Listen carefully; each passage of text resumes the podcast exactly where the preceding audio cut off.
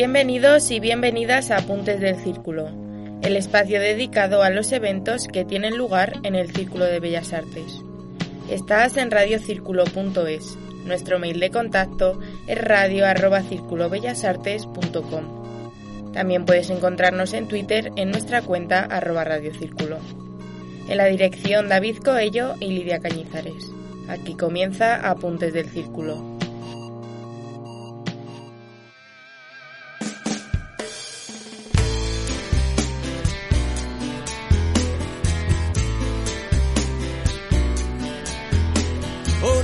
Insomnio para el genio invento. Los astros en el cielo triunfales relucían, sobre el mundo caía un silencio precursor. Pandora en una caja de lámparas dormía.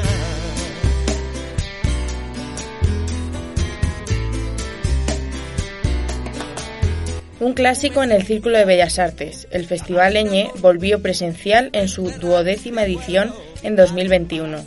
Conversaciones, encuentros y otras actividades protagonizadas por algunas de las principales figuras de la literatura y cultura en español.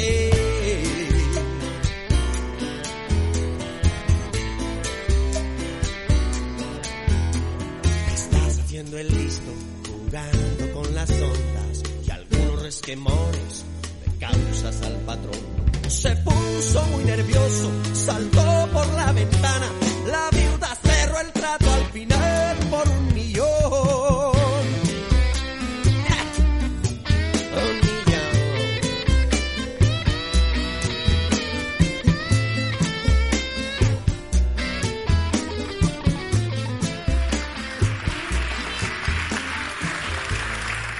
Bueno, pues como para inaugurar, qué mejor pareja que esta, que como dice, como he puesto en el programa, es una pareja muy inesperada, pero porque quizá mmm, parecen más distintos de lo que son Santiago Auserón y Fernando Aramburu, que les diré que están aquí con un esfuerzo. Uh, Fernando viene desde Alemania, Santiago está en plena producción de su último disco y han hecho un esfuerzo porque querían estar en Eñe y también porque querían conocerse. Se han seguido mucho, ¿verdad? Pero sin haberse encontrado nunca, tienen amigos comunes, etcétera. Y tienen, como os decía, muchas más cosas en común de lo que parece. De algunas de ellas vamos a hablar ahora y, quizá podíamos empezar por ahí. Ellos pensaban que la pareja inesperada es porque ellos en, en, en, su vida y en su obra trabajan mucho con otras lenguas, están en contacto con otras culturas, la francesa, la alemana. Santiago ha estudiado filosofía en Francia, Fernando trabaja y vive en Alemania también desde hace tiempo. Y eso os da, os da ¿qué os da de especial? ¿Quién quiere empezar? Pues bueno, eh, digamos que mmm, para mí el, descubrimiento de, de, de, de, otros mundos ha venido de la mano del conocimiento de personas claves en mi vida.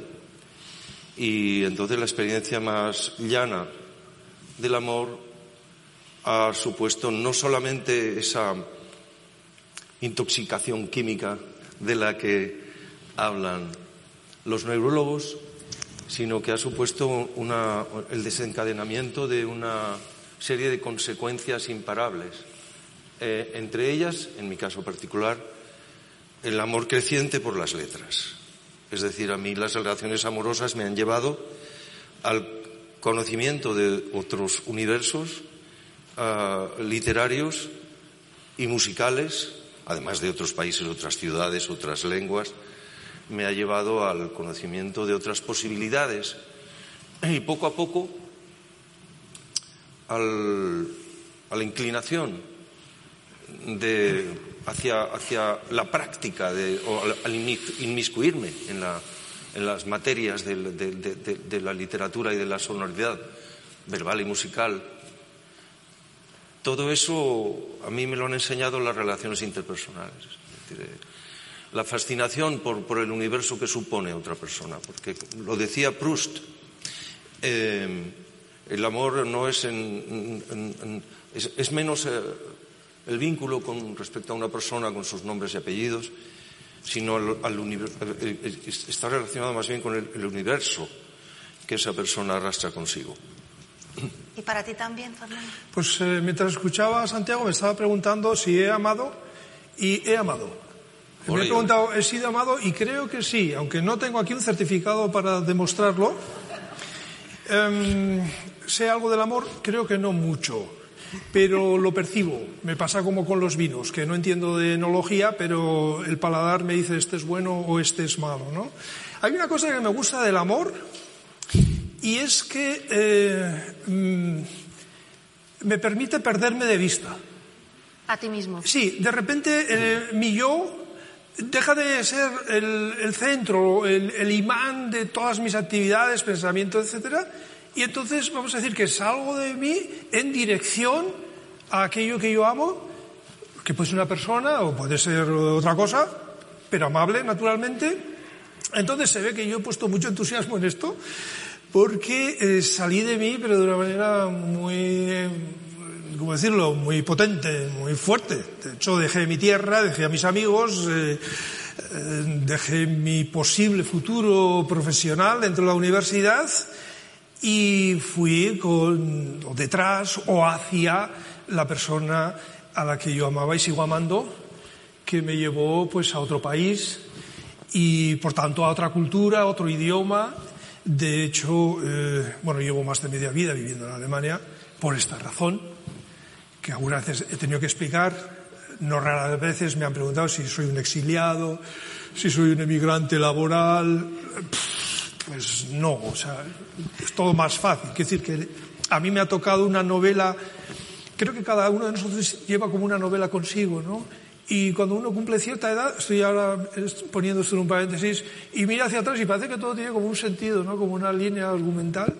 Eh, bueno, pues a mí mi novela eh, pues me procuró este regalo y eh, con la persona amada, con la cual yo dejé mi tierra, mi familia y todo, pues venía unido pues un nuevo idioma, un contacto estrecho con otra sociedad, con otra historia, con otra literatura y desde luego sin todo esto que ahora forma parte de mi vida cotidiana, yo no sería explicable ni como persona, ni tampoco como hombre que lee libros, o que, perdón, que escribe, que escribe historias, escribe artículos, etc.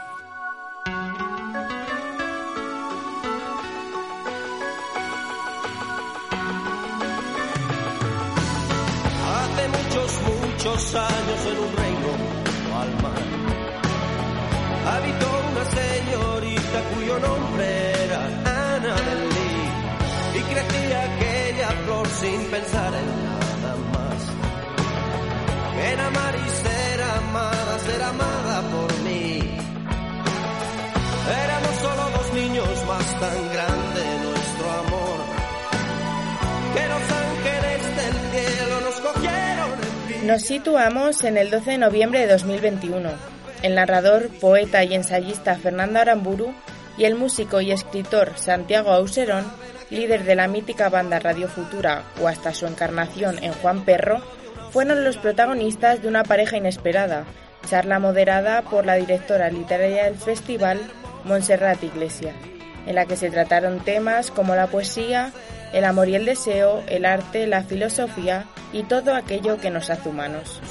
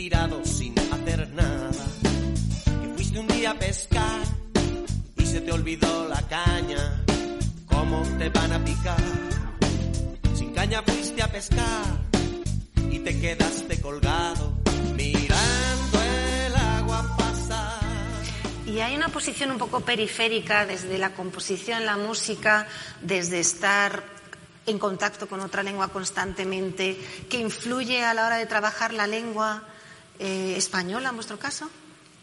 Bueno, yo viví una época de inquietud.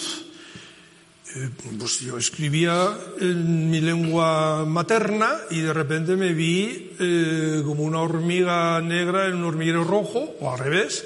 Es decir, metido en, en una vida cotidiana en la cual se empleaba otro idioma y pensé que al perder el contacto con, pues, con mi sociedad natal, pues eh, primero me desvincularía de la sucesión histórica, de los lugares sobre los que escribo y todavía escribo, y sobre todo mm, eh, temía que se me oxidase el idioma. Es decir, que el idioma, aprovechado que yo estaba lejos, evolucionase rápidamente y yo me quedase escribiendo y hablando una especie de judeo español eh, único, además. Eh, de hecho, bueno, luego pasó el tiempo y llegó Internet y superé esta especie de paranoia que tuve al principio, una paranoia lingüística, y luego he visto que me ha venido de perlas, en el sentido de que um, yo podía hacer ya en, dentro de la creación literaria lo que teníamos que hacer cuando estudiábamos filología. Es decir, objetivar el idioma, o sea, sacarlo del instinto, ponerlo encima de la mesa y contemplarlo como un objeto que no está dentro de uno. Y esto ha determinado toda mi literatura. De una manera más o menos natural, desarrollé una especie de ventriloquía eh, literaria. Tengo cierta facilidad para imitar estilos, por ejemplo. Y esto se lo debo al hecho de que yo he estado distanciado del habla de la lengua española. ¿sí? Y para ti es un poco parecido, ¿no? Con el En cierto son- sentido, pero eh, tened en cuenta que yo aquí en un festival literario soy un poco intruso, es decir, porque yo vengo de- del campo de la sonoridad eh, eh, musical e, e incluso a veces eh, algo irritante, ¿no? como es el universo del, del rock and roll y sus, y sus derivados. Y los libros que has escrito los pasamos por alto. Los, bueno, sí, de momento los pasamos por alto. Porque me quería centrar en el hecho de que, de, que, eh, de la extranjería como motor de, de conocimiento. En, en los cantos natales, que se, que- en los que uno reconoce la vibración cordial más profunda, eh, late ese sentido de lo materno, pero se ha dicho pocas veces lo importante que es el factor extranjero en, la composición misma de lo natal. Y yo creo que aquí en, España, en la península ibérica en general, somos especialistas milenarios en la integración de factores extranjeros, en particular de cantos del extranjero, incluso del enemigo, y de, y de también elementos poéticos que luego forman parte también de la textura de la narrativa, naturalmente. ¿no? En mi caso particular, esto lo, lo tengo en la cabeza siempre como una especie de, de contexto general, de decir yo qué hago, para qué me dedico, dónde estoy y a dónde voy. ¿no? Este panorama, digamos, de la, de la España interétnica eh, y de los influjos que vienen de, de fuera a través de los mares y se proyectan hacia otros, otros mares, es lo que da razón de ser a mi, a mi, a mi naturaleza de, pequeño rockero que primero se ve golpeado, fascinado por las sonoridades de otro mundo en otra lengua que, en principio desconoce, en el inglés de los, de los eh, bluesmen y de los, de los, cantores de jazz y de, rock y de sus derivas, y después va conociendo a través de otras lenguas, eh, en el área ya del romance, en, las áreas más cercanas, otras, lit- otras sonoridades y otras literaturas. Eh, al- algunas de ellas cercanas también, va descubriendo no solo a los trovadores de Provenza, sino que también en Cataluña hubo trovadores, eh, eh, también muy refinados. ¿no? Es decir, todo eso, en cuanto uno agarra el hilo de lo extranjero en, el- en las sonoridades, ah, se ve envuelto en innúmeras tramas que es apasionante seguir, pero que es un poco baladí pretender que puedan conducirnos hacia un origen. Entonces, eh, esa, esa fascinación de lo extranjero, eh, me acuerdo, por ejemplo, de que Federico decía siempre que, eh, extrañándose en la conferencia sobre las canciones de cuna, eh, él subrayaba ese factor de extrañeza ¿no? de que, había en la nana, en lo más cordial, en lo natal. Es, como si estuviera viendo a un, bereber que pasaba por la puerta, ¿no? o salía como una sombra de la casa, no. Me invento una escena amorosa improbable. Entonces, em, eh, él hablaba de, que las, nanas españolas no, no estaban hechas para, para dormir a los niños, sino para meterles miedo. Y ese factor de, extranjería, sí, él decía que incluso en España incluso los señoritos, incluso los, niños ricos están, están, amamantados con un pan melancólico. Y bueno, esos factores de extrañeza, es decir, creo que son, en, en mi caso, como rockero, naturalmente por la fascinación del sonido negro, es muy importante. Pero yo luego recuerdo también que en la época de Radio Futura, el, anhelo mío, el deseo de no limitarme a las historias mm, heredadas de la canción popular de, generaciones anteriores, limitarme al, tú y yo, a la, relación amorosa más evidente en, la narrativa, de la pequeña narrativa de las viñetas de que se compone una canción, ¿no? Pues también estaba como muy interesado en agarrar de aquí y de allá eh, posibles historias que cupiesen en, dos estrofas y un estribillo. O a veces sin estribillo, en canciones sin estribillo. Entonces, eh, la fascinación literaria a través de otras lenguas, sean el inglés, el francés, el catalán o el euskera, esta última es más difícil, pero igual de interesante. Y pues digamos que en mi caso es en el pequeño ámbito del, formato pequeño del verso cantado, pero entiendo y le pregunto a Fernando si, si esto no nos lleva a toda la dimensión del,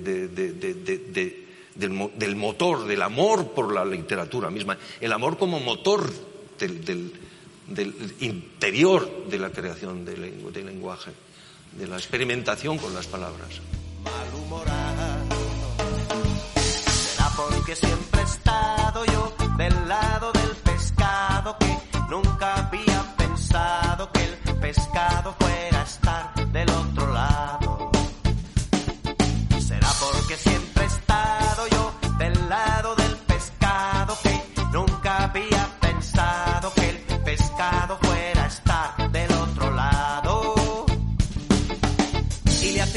su novia que se pone colorada mientras sigue golpeando la cola.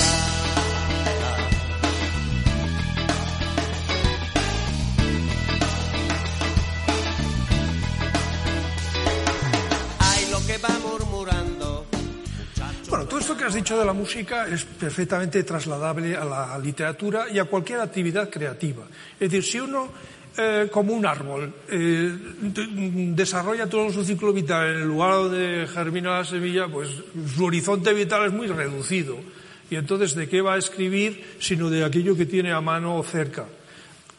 Se traslada uno, por el, uno viaja por el mundo, no digamos si se, si se establece como residente fijo en un país que no es el suyo, donde hay otras tradiciones literarias, musicales, teatrales, y uno está fascinado viendo que hay otras posibilidades creativas, uno, uno sigue aprendiendo, aprendiendo novedades, mm, viendo otras perspectivas. Esto es absolutamente enriquecedor, hasta el punto de que yo considero una tragedia mm, no dominar, pues yo que sé, 40 idiomas. Mm, vamos, me encantaría. Pues entonces vamos mal la mayoría. Desgraciadamente no tengo tiempo para todos, ¿no? Em, bueno, yo llevo 30 y... soy malo en matemáticas. 36 años como residente fijo en Alemania. Todavía las personas que en España juzgan mis libros eh, me siguen buscando padrinos dentro de la literatura española, Baroja, eh, Galdós, yo los he leído y con gusto, pero eh, mis libros no son explicables sin mi contacto continuo con la literatura centroeuropea y particularmente con la literatura en lengua alemana. ¿sí? Y voy a poner un ejemplo práctico. eh, por ejemplo, hay un autor que es muy desconocido en España, entre otras razones porque es intraducible, pese a lo cual yo lo traduje. Pero una obra del principio de su trabajo que todavía se podía traducir, ¿no?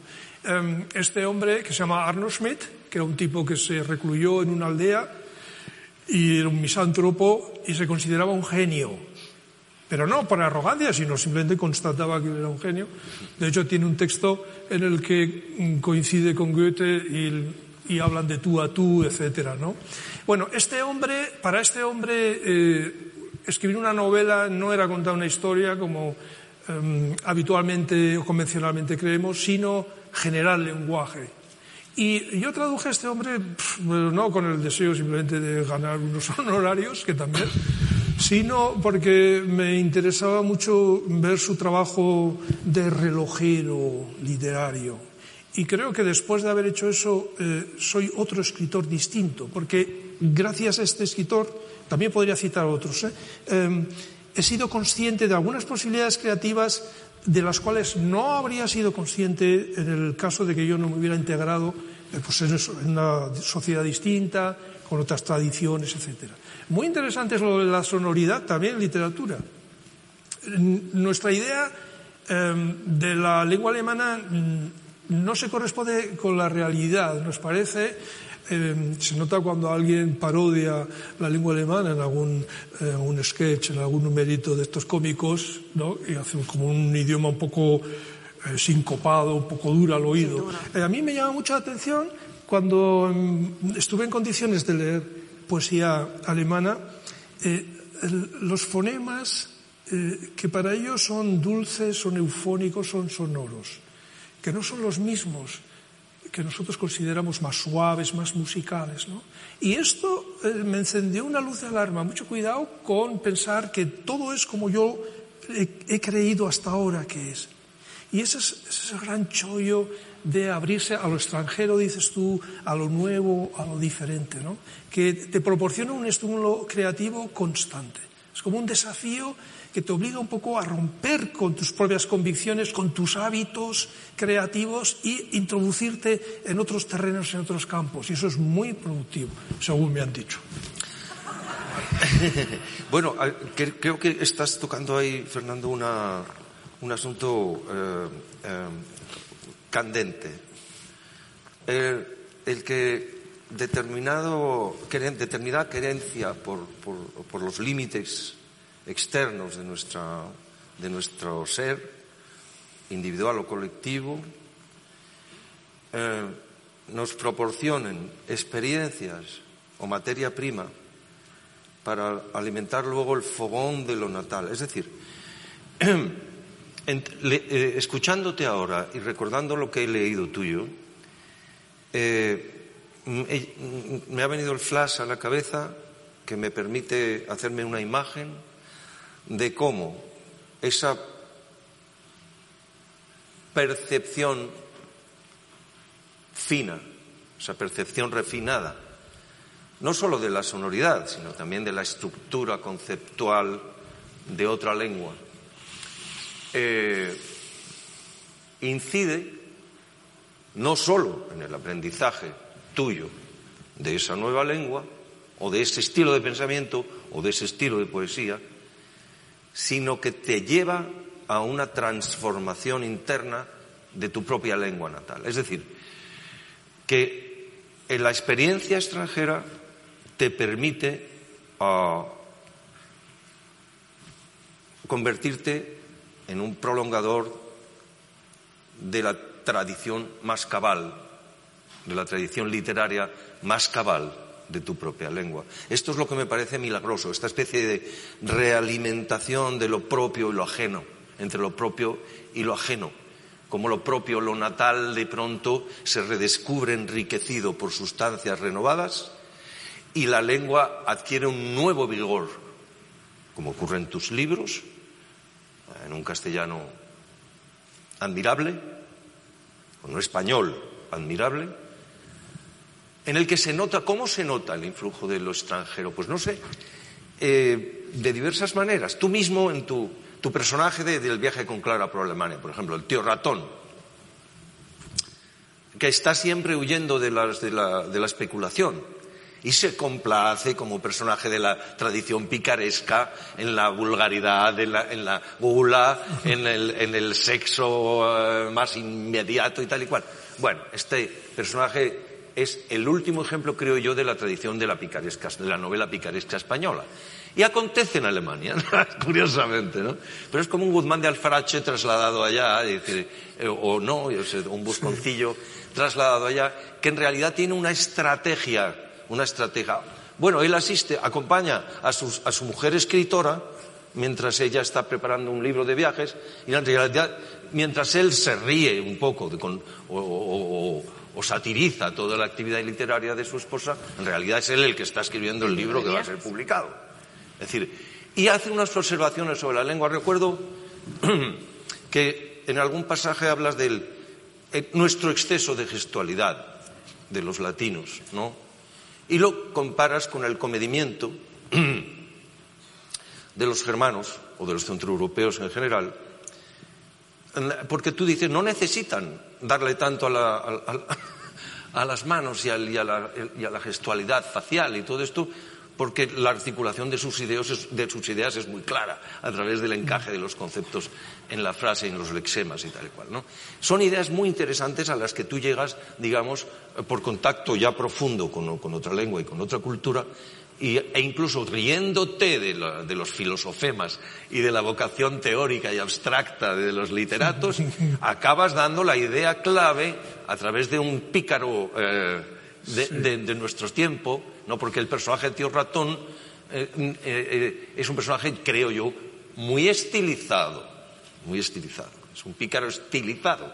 Es decir, que permite redescubrir cosas, pero además permite escribir en un castellano enriquecido. ¿no? Eh, entonces, bueno. Eh, ¿Le puedes llevar todas las conferencias cuando te pidan una? No, me está elogiando, así que. sí, bueno. Sí, le estoy elogiando. Hay una. Por cambiar... No, pero una, una sí, cosa sí, sí, quiero decir, y es que se me reprocha con cierta frecuencia que en mis libros me meto con los curas y con los filósofos. Y yo sé que tú has estudiado filosofía, sí, ¿no? Sí, sigo doctor, estudiando. Pero con los filósofos me he reconciliado, bueno, ya hace un tiempo que me reconcilié con ellos, aunque sigo mofándome un poco. Primero estoy muy agradecido a los filósofos por el hecho de que eh, nos libraron de entender pues, lo que nos rodea y, y quiénes somos, etcétera, etcétera. Nos libraron de las respuestas religiosas o exclusivamente religiosas, ¿no?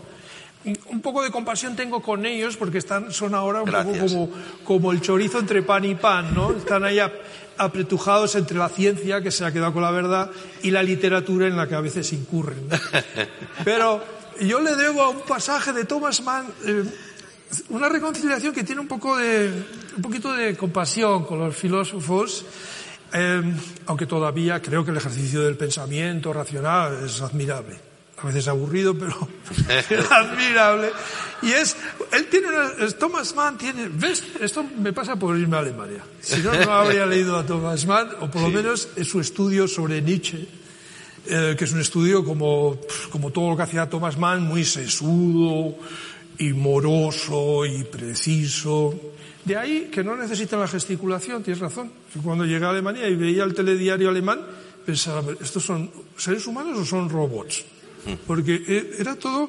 Yo, claro, yo estoy acostumbrado al telediario del sur de Europa, donde hay más gesticulación, más mímica. Pero es verdad que el idioma alemán no necesita apenas el complemento gestual, eso es cierto. ¿sí? Lo cual tiene ventajas y desventajas también. ¿sí? Pero en un momento determinado, casi al final de su estudio, Thomas Mann dice que eh, bueno, todo esto de Nietzsche, bla, bla, bla, etcétera, pero a Nietzsche no hay que tomarlo en serio. Y eso, esa, esa sola frase a mí me reconcilió con todos los filósofos. Bueno, yo creo que eh, hace muy bien un escritor de la talla de Fernando, hace muy bien en mofarse de la filosofía. La, filosofía debe, estar expuesta a mofa en la vía pública para, uso de los paseantes y de los, de los pícaros. ¿no? Es decir, en particular, querría hacer una cita con filósofos el día 17, el próximo 17 de noviembre, a las 17 horas, en el Paraninfo de la Complutense. No estoy invitado. Un acto importante en defensa de la filosofía. Eh, no voy ahora, no es el lugar para dar las razones eh, mm, eh, por las cuales yo defiendo el estudio de la filosofía como mero aprendiz, aunque admito y me regocijo con la mofa de los espíritus inteligentes. Se ha picado. Sí, bueno, filosofía es amor, por saber. Este es el cuento de María Sarmiento. Se largó con el viento.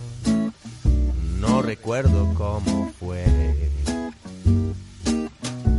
Fernando Aramburu es narrador, poeta y ensayista español, licenciado en Filología Hispánica por la Universidad de Zaragoza. En 1985 se muda a Alemania donde ejerce como profesor de español para hijos de inmigrantes, aunque abandonó la docencia en 2009 para centrarse únicamente en la escritura. Gracias a su obra Fuegos con Limón, se dio a conocer como novelista. Además, como poeta ha publicado varios poemarios en español y en euskera como Ave Sombra o Bruma y Conciencia. El gran reconocimiento llega con la antología de cuentos Los peces de la amargura en 2006 en la cual habla de las víctimas del terrorismo de la banda ETA, y con el que recibió el premio Dulce Chacón de Narrativa Breve y el premio Real Academia Española. El recién éxito de Fernando Aramburu es Patria, gran éxito entre los lectores, con muy buenas críticas y que en 2020 fue adaptada en formato serie por la plataforma HBO. Y ahora no me quedan cuentos para mí. O tal vez sí.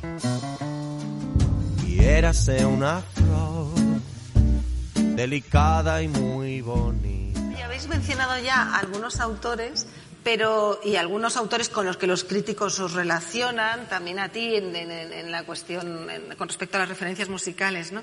Pero igual que habéis dicho que enamorarse de una persona también es enamorarse de su universo, ¿Cuáles son, habéis tenido grandes pasiones en todo lo que supone con, con, autores, con literario, literarios o, artísticos, ¿no? musicales? Yo me apunto a lo que cita Fernando siempre, Thomas Mann. no he leído el ensayo sobre Nietzsche, fíjate, pero he disfrutado como un enano con la montaña mágica y, otras cosas. Doctor Fausto, todo esto. Y, Pero sí, tus pasiones arrebatadas. Bueno, mis pasiones arrebatadas son tan comunes. Es decir, yo que era una persona una persona eh, pues que sin muchos posibles, con una familia numerosa, el, simple hecho de que el, conocimiento de otras personas me llevase a, leer más cosas, eh, a mundos desconocidos, tal, y eso me permitiese interesarme por la propia tradición literaria de mi lengua, esto eh, ya para mí es un milagro tan grande que nunca podré estar suficientemente agradecido. Es decir, siempre tengo que estar volviendo a don Miguel de Cervantes o a don Benito Pérez Galdós, es que no puedo eh, dejar de, hacerlo. Y, siempre, porque me provocan un regocijo tan grande, me permiten entender algo que sin, sin ellos para mí sería un enigma indescifrable, al que llaman España. bueno, baja, baja. y, y con ellos lo entiendo, entiendo por qué es mío, entiendo por qué lo quiero. Entiendo por qué incluso amo sus conflictos. Ellos me permiten entenderlo así. ¿no?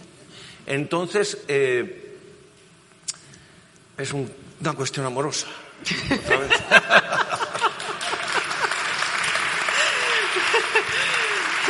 ¿Y tú, Fernando? Eh, no soy un hombre pasional. De hecho, creo que llevo una trayectoria contraria a lo que puede ser la intensidad en el fervor. Y además es algo que yo le agradezco a la cultura, es decir, al cultivo de la persona mediante los bienes culturales, artísticos, etcétera, en el sentido de que me ha proporcionado serenidad. también tendría que remitirme a mi infancia, pues yo era un niño muy inquieto, hoy día pues sería calificado de hiperactivo y probablemente terminarían de destruirme en un consultorio psicológico. Entonces, eh, lo que sí les debo a los libros, aparte de bueno, conocimiento y muchos placeres, es el hecho de que me han permitido, em, no sé si la palabra exacta sería domesticarme, en todo caso convertirme en un hombre sereno, también sereno ante los problemas, ante el destino eh, trágico, perecedero del ser humano. Algo que sí he aprendido en la filosofía es eh, mm, adoptar una técnica para aprender a morir, para el, bien morir, ¿no? para aceptar que esto es lo que hay y no hay más, según mi convicción, naturalmente que respeto otras. Em, y esto me ha conducido como a la serenidad. Por tanto, a eh, mm, echar el freno a la hora de, las pasiones y estas cosas que, que, no van conmigo.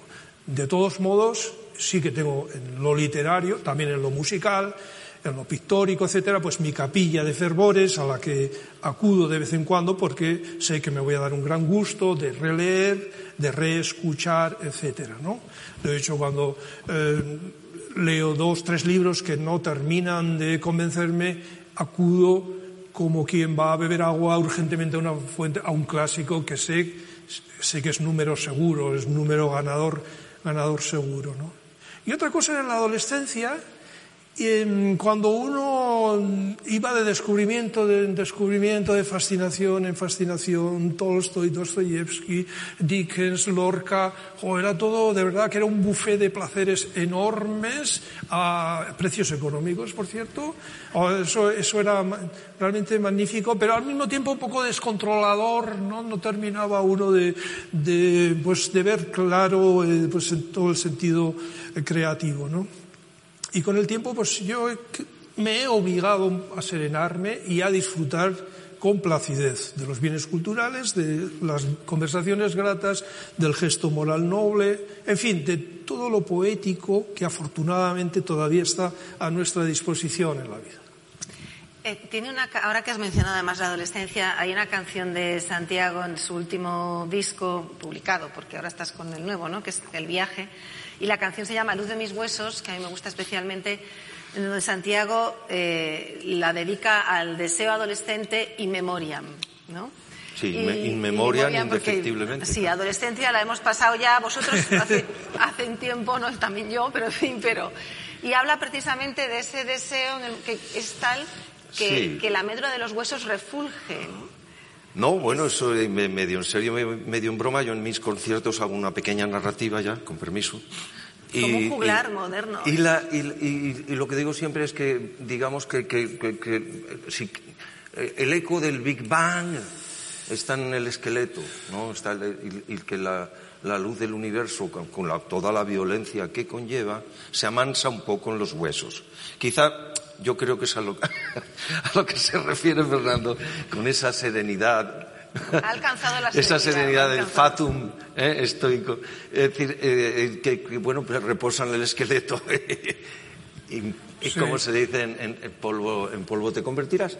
Pero, es decir, aquí estamos, ¿no?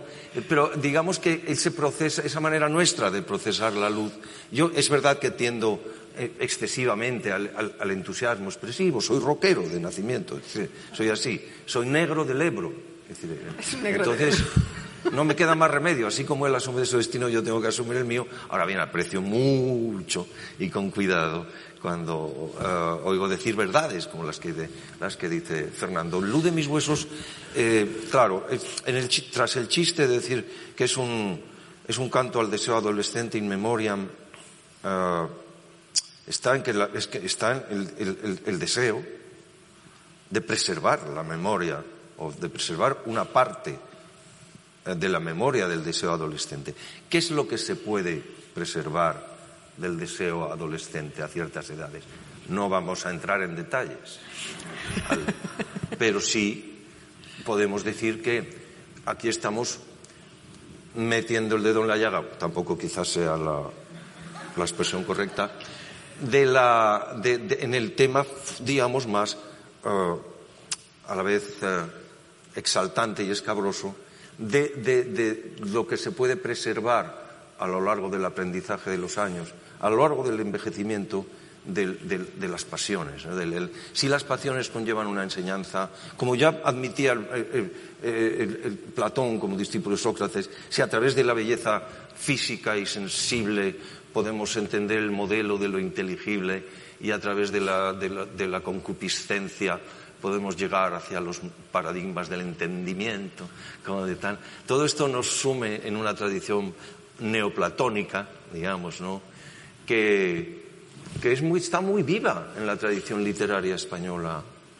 Y que fíjate tú que el, núcleo cervantino, la máquina de invención esta del dúo entre Sancho y, Quijote, ah, digamos, está vinculado con la, propia herencia del tío ratón viajando por Alemania. Hay un trayecto ahí que podría, digamos, los, que seáis especialistas en esto podéis establecer algunas conexiones ahí. Y bueno, pues eh, en Cervantes em, hay eh, esa especie de dualidad maravillosa en, que Américo Castro, por ejemplo, decía que, en, un libro increíble, El pensamiento de Cervantes, que el fondo del pensamiento de don Miguel era neoplatónico y que, bueno, pues probablemente muy influido por la herencia, bueno, de, italianizante, pero también por, la transmisión pues, de poetas como Garcilaso, etcétera, etcétera. Y sin embargo es el autor que más crudamente pone ante los ojos la materialidad de lo, vivo. Eh, y en esa dualidad exaltante probablemente tenemos en España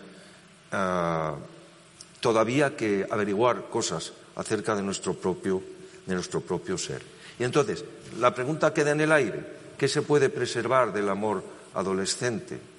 Es tan difícil como, como responder en qué consiste la unidad de los pueblos de Iberia a través de sus, de sus conflictos atávicos e irresolubles.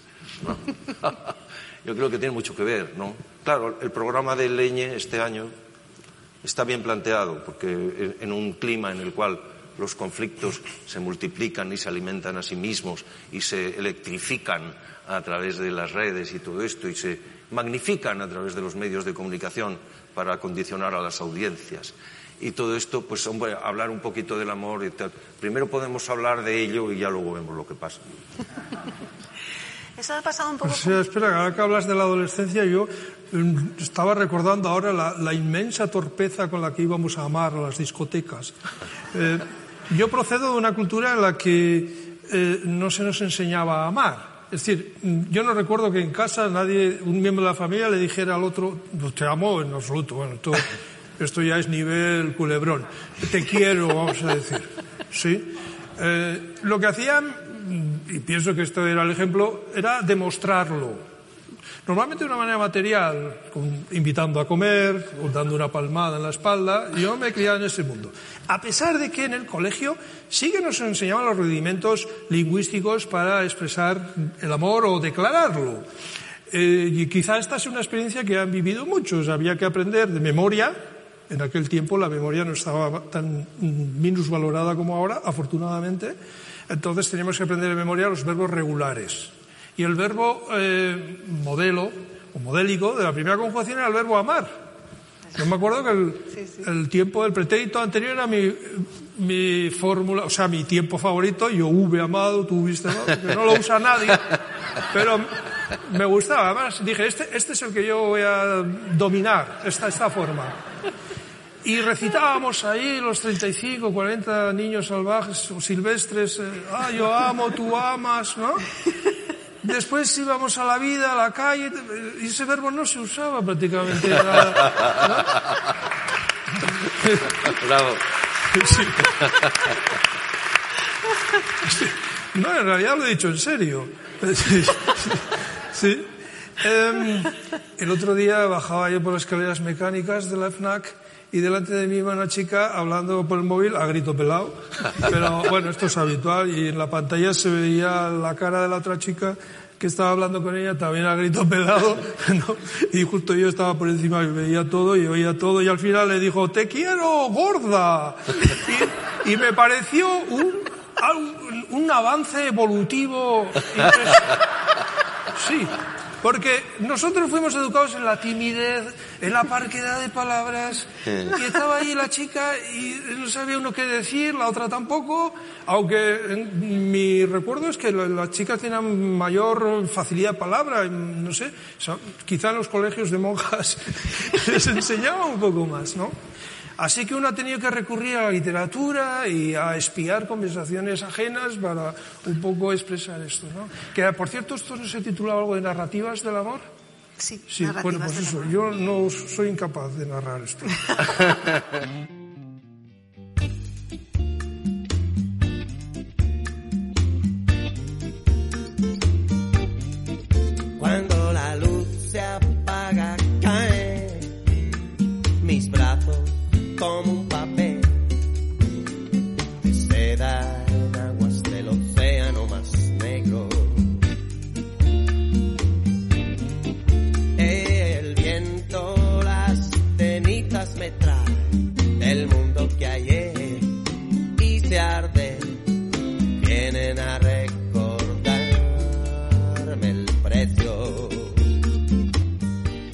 Santiago Userón es el músico y líder de la banda Radio Futura.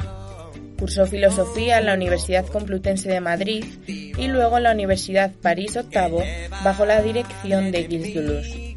Radio Futura, grupo fundamental del rock español, junto a su hermano Luis Auserón, Enrique Sierra y Herminio Molero, quien abandona la banda y es Santiago quien coge el rol de jefe y de la voz solista.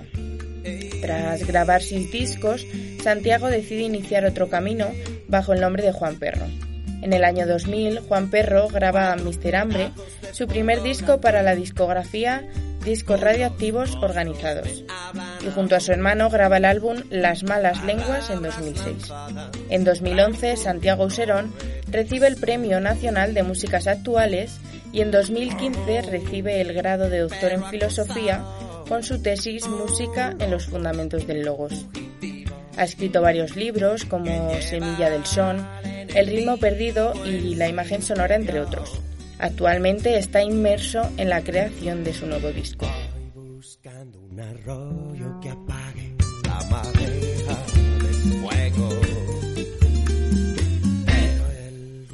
del mar me retiene en un rincón de esta playa.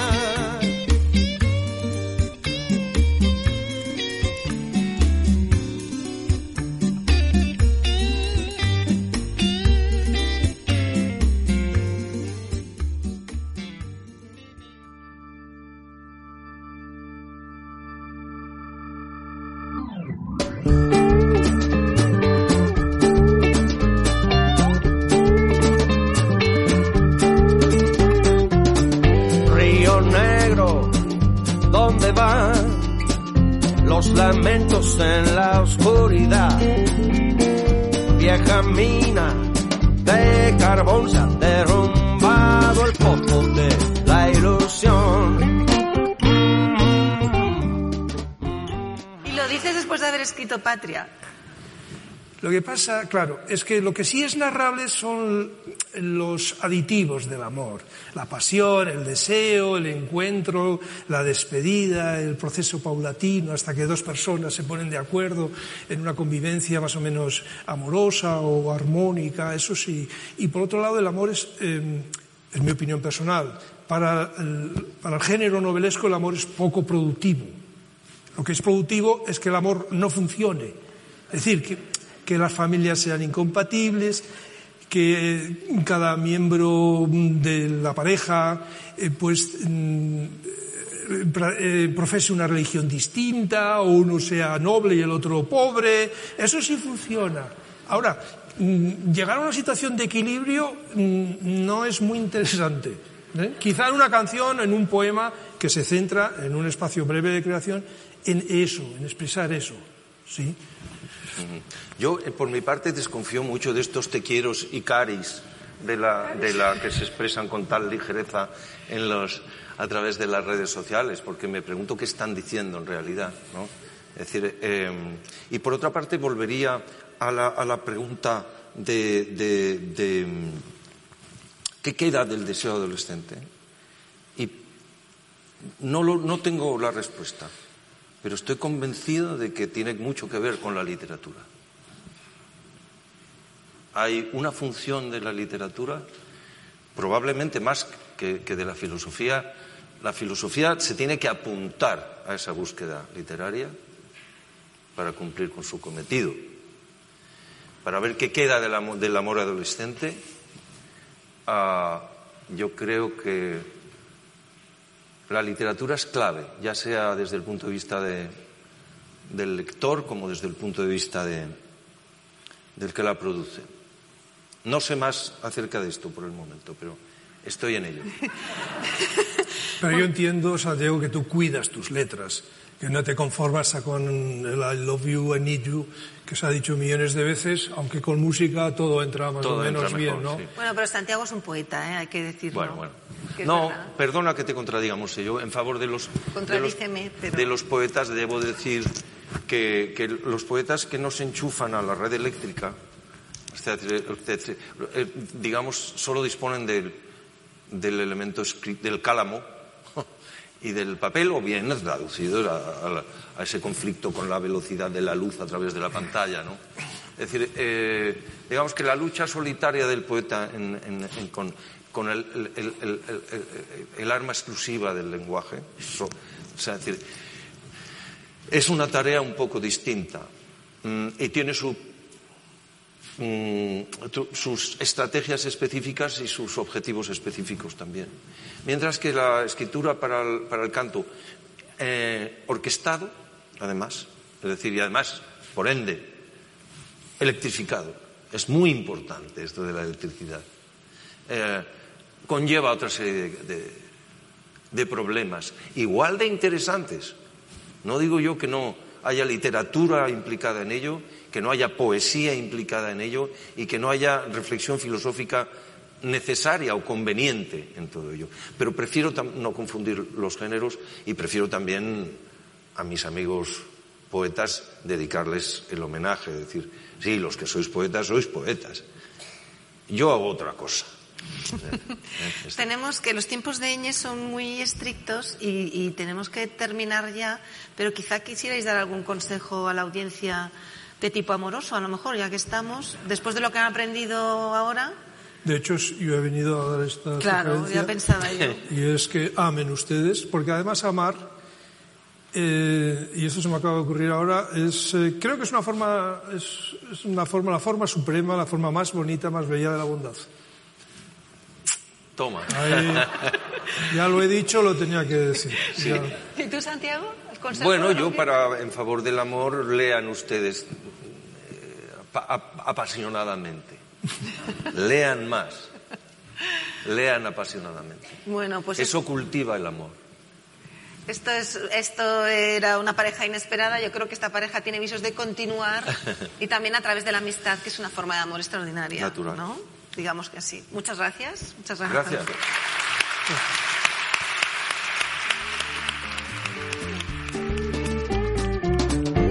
cuántas noches de placer fui la sombra del amanecer.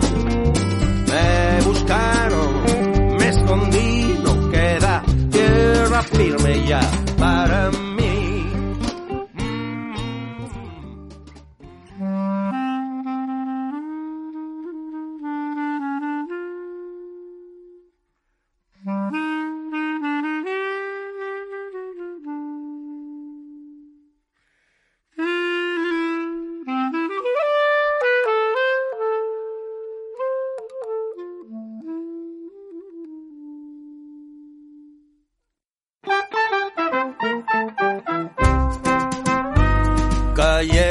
se cura la tristeza, cantando con su voz de terciopelo.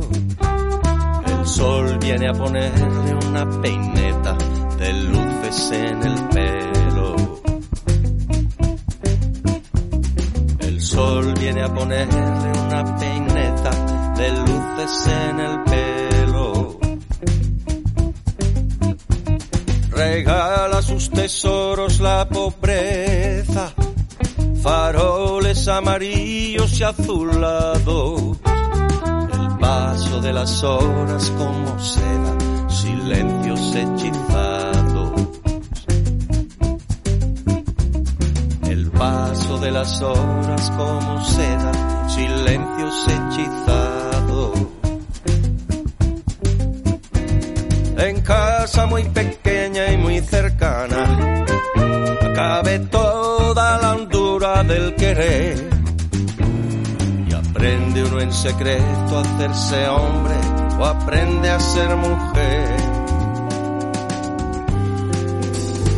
Soñado cada tarde en cada cama, nostálgico vergel de señorío.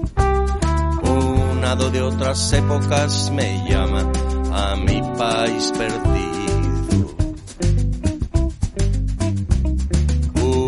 de otras épocas me llama a mi país perdido.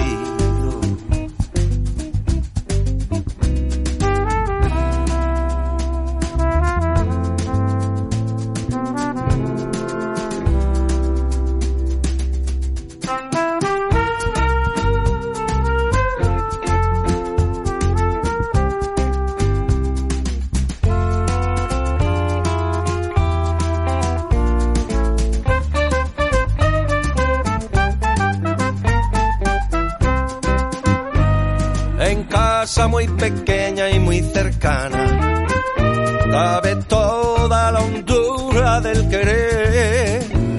Y aprende uno en secreto a hacerse hombre o aprende a ser mujer.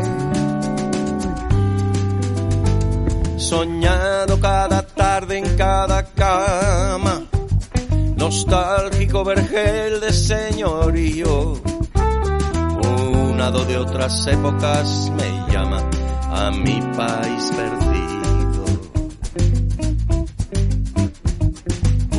De otras épocas me llama, ay corazón de alfama, a mi país perdido.